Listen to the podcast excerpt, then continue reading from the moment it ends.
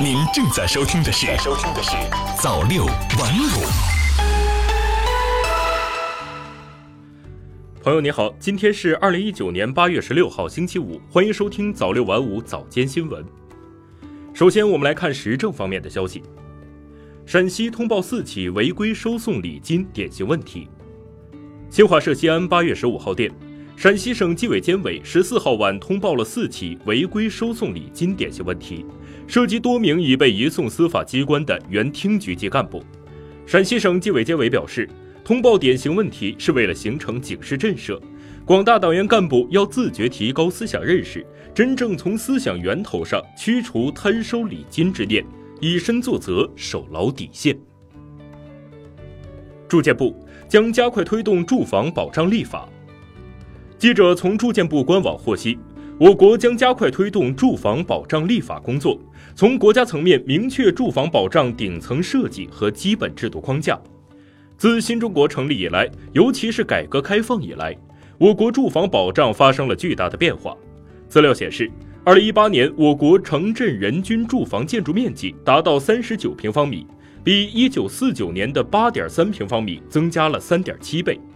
对此，国务院发展研究中心市场经济研究所所长王威表示，住房保障工作为改善我国居住环境做出了巨大贡献。他介绍，一九九四年至二零零七年，全国共建设廉租房、经济适用房等保障性住房一千多万套。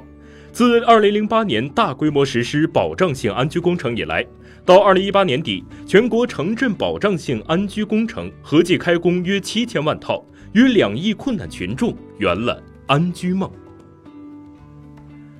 大河奔流，书写绿色发展画卷。黄河连续二十年不断流启示。新华社郑州八月十四号电：滔滔大河蜿蜒九曲，宛若一条金色的缎带东入大海。在人们的印象中，黄河之水天上来，一路奔流入海。但其实，在二十世纪七十年代以后的近三十年。黄河曾出现多次断流。一九九九年起，国家实施黄河水量统一管理与调度至今，黄河已经实现连续二十年不断流。这条中华民族的母亲河，正在以全新的生命形态哺育着人民，也为世界江河治理与保护、人与自然和谐共生提供了典范。接下来，我们再来关注财经方面的消息，为外卖小哥再戴一顶安全帽。新华社沈阳八月十五号电，请各位一定要记住这个距离一点五米，这是你安全回家的距离。近日，在辽宁省抚顺市交警部门举行的快递业、餐饮业配送人员安全小课堂上，民警生动的讲解让外卖小哥们印象深刻。为提高外卖快递人员交通安全意识，预防和减少道路交通事故。今年以来，抚顺市公安局交通管理局各基层所队集体授课、入企宣传，采取多种形式，将生动形象的安全教育送到外卖小哥的心坎里。上半年，互联网行业整体市场规模同比增长百分之十七点九。新华社北京八月十五号电，记者十五号从工信部获悉，我国基础网络能力明显增强，互联网行业市场规模高速增长。二零一九年上半年，互联网行业整体市场规模同比增长百分之十七点九，行业百强企业带动效应明显。近日，工信部网络安全产业发展中心与中国互联网协会在京共同发布了二零一九年中国互联网企业一百强名单，阿里巴巴、腾讯、百度、京东、蚂蚁金服等位列前十。美债券市场预警美国经济衰退风险上升。新华社华盛顿八月十四号电，受投资者避险情绪上升影响，美国三十年期国债收益率十四号降至历史新低，十年期国债收益率自二零零七年以来首次降至两年期国债收益率下方。经济学家和投资机构纷纷警告，债券市场收益率曲线倒挂的反常现象，预示着美国经济衰退风险上升。接下来，我们来关注国际方面的消息。中巴优秀影视作品热映首届中国巴西影视展。新华社里约热内卢八月十四号电，为庆祝中国与巴西建交四十五周年，由中国驻里约热内卢总领馆和里约热内卢州政府联合主办的首届中国巴西电影电视展，八月十二号至九月十一号在里约举行。中巴两国近年来的一批优秀影视作品在影视展上向观众呈现。旅德大熊猫梦梦大概率已怀孕，宝宝预计月底诞生。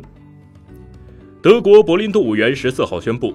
在今年四月首次进行交配后，旅居在此的雌性大熊猫梦梦的超声波图像、荷尔蒙测试以及行为表现等多种迹象，都表明其有很大概率已成功怀孕。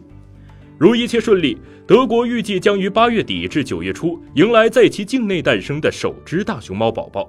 元方目前正在积极为此做好准备。为避免无协议脱欧，英国工党领袖欲对约翰逊投不信任票。中新网八月十五号电，据俄罗斯卫星网报道，为避免无协议脱欧，英国反对党工党领袖杰里米·科尔宾表示，他打算对约翰逊政府投不信任票，并且提前举行议会选举。据悉，相关信函已发送给英国下议院的议员们。据报道。科尔宾在七月份约翰逊上任首相的当天就表示，计划给新首相投不信任票，并开启新选举程序。但是经过法律咨询后，科尔宾决定公布其提案的细节。最后，我们再来关注体育方面的消息：吉鲁破门，马内双响，利物浦点球七比六胜切尔西，捧起欧超杯。人民网北京八月十五号电，北京时间十五号凌晨三点。欧洲超级杯在土耳其的伊斯坦布尔打响，由欧冠冠军利物浦对阵欧联杯冠军切尔西。上半场，普利西奇助攻吉鲁为切尔西首开纪录。下半场刚开场，菲尔米诺助攻马内为利物浦扳平比分。九十分钟战罢，双方打成一比一平。随后进入加时赛，加时赛阶段又是菲尔米诺助攻马内反超比分。亚布拉罕造点，若日尼奥操刀破网扳平比分。双方一百二十分钟内战成二比二平，比赛进入残酷的点球大战。点球大战中，利物浦五罚全中，并且阿德里安扑出对手执行最后一罚的亚伯拉罕点球。最终，利物浦以总比分七比六战胜切尔西，时隔十四年之后，再次在同样的地方捧起欧洲超级杯冠军奖杯。以上就是本期早六晚五的全部内容，感谢您的收听，我们晚间再见。